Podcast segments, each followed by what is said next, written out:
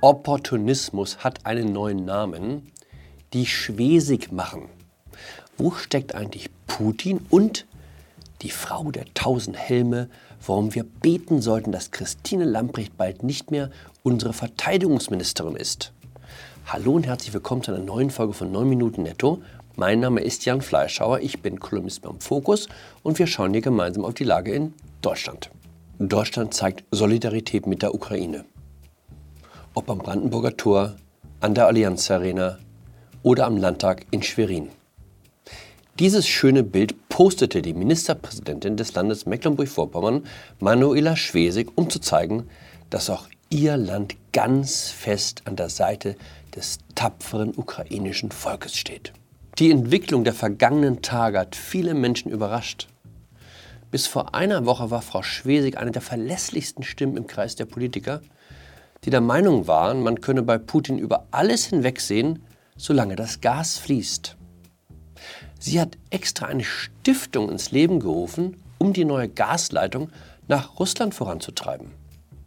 Man hatte sogar heimlich ein Schiff gekauft, um die Pipeline auf eigene Kosten weiterbauen zu lassen.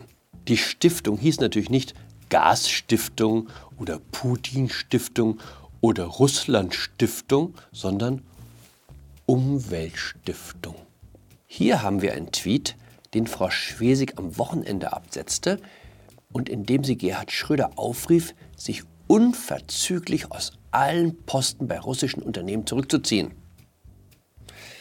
Wie nennt man das? Opportunismus ist ein zu schwaches Wort.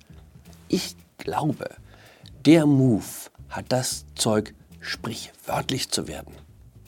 Neue Redewendung, wenn jemand bei politischem Wetterwechsel ein besonders dreistes Wendemanöver hinlegt, die schwesig machen oder einfach schwesigen. Da ist mir Gerhard Schröder fast lieber. Kein Wort des Bedauerns, keine Erklärung. Am Montag haben ihn alle seine Mitarbeiter verlassen. Er hält weiter eisern zu seinem Freund Putin kurze Irritation, als folgendes Bild auftauchte. Der Altkanzler und seine junge Frau in Strickware in den Farben der ukrainischen Landesflagge. Dann Auflösung, Bild stammt von Anfang Februar.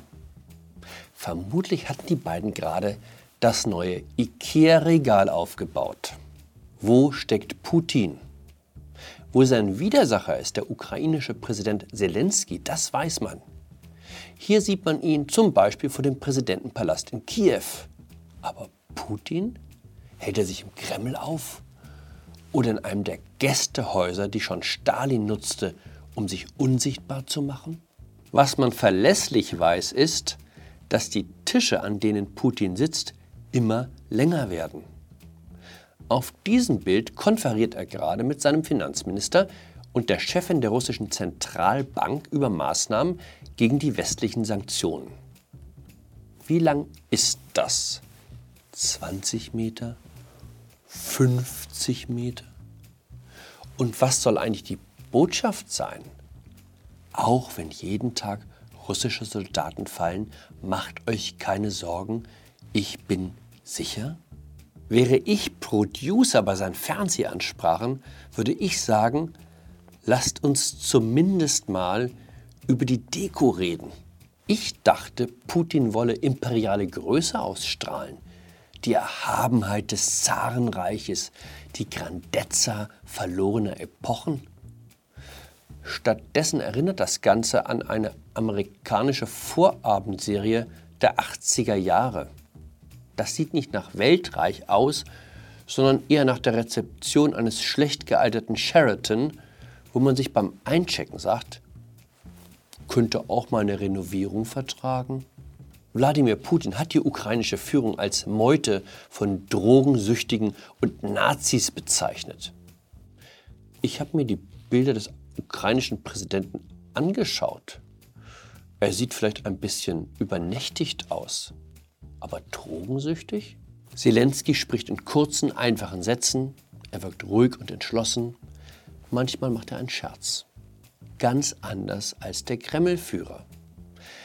Ich weiß nicht, wann Putin sich das letzte Mal auf die Straße getraut hat zu seinen Russen, denen er das große russische Reich zurückbringen will.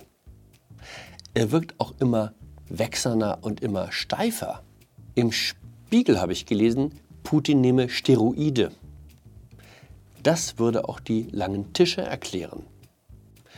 Ein bekannter Nebeneffekt der Steroidüberdosierung ist Paranoia. Der neue Zar lässt jetzt aus Angst vor Anschlägen sein Essen vorkosten. Wenn die Russen den Glauben an ihren Führer verlieren, dann, weil er den Kampf der Bilder verloren hat. Kleiner Test.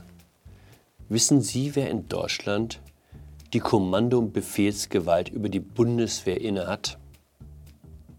Okay, bei Günter Jauch gibt es auch eine kleine Hilfestellung. Also, ist es diese Dame, oder diese Dame oder diese hier. Sie kommen nicht drauf. Expertenjoker. Es ist diese Christine Lamprecht, 56 Jahre alt, Sozialdemokratin und Juristin aus Mannheim. Das Beste, was man über Frau Lamprecht sagen kann, sie war eigentlich schon raus aus der Politik.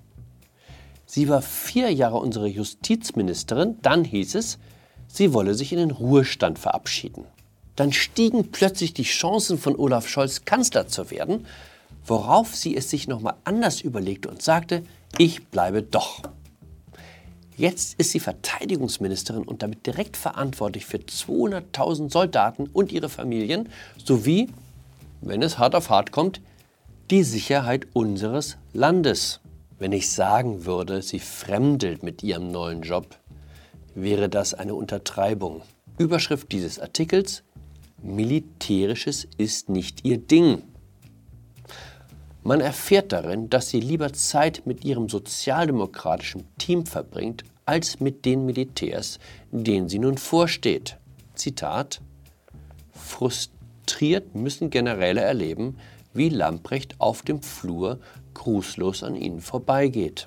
Neulich wurde an Frau Lamprecht die Bitte herangetragen, die Ukraine militärisch zu unterstützen. Da hatte Putin schon 120.000 Soldaten an der Grenze zusammengezogen. Man wusste also, aus welcher Richtung der Wind weht. Frau Lamprecht sicherte 5000 Helme zu als starkes Zeichen der Solidarität. Die 5000 Helme gingen dann offenbar irgendwo zwischenzeitlich verloren. Ich glaube, Anfang der Woche sind sie endlich in der Ukraine angekommen. Ständig wird man jetzt darauf hingewiesen, wie nahe Kiew an Berlin liege. Für Frau Lamprecht scheint es so weit weg zu sein wie Peking. Der Bundeskanzler hat der Bundeswehr jetzt 100 Milliarden Euro extra versprochen, damit sie endlich in die Lage versetzt wird, ihren Verteidigungsauftrag zu erfüllen. Es fehlt an allem. An Flugzeugen, die fliegen, an Panzern, die fahren, an Waffen, die treffen.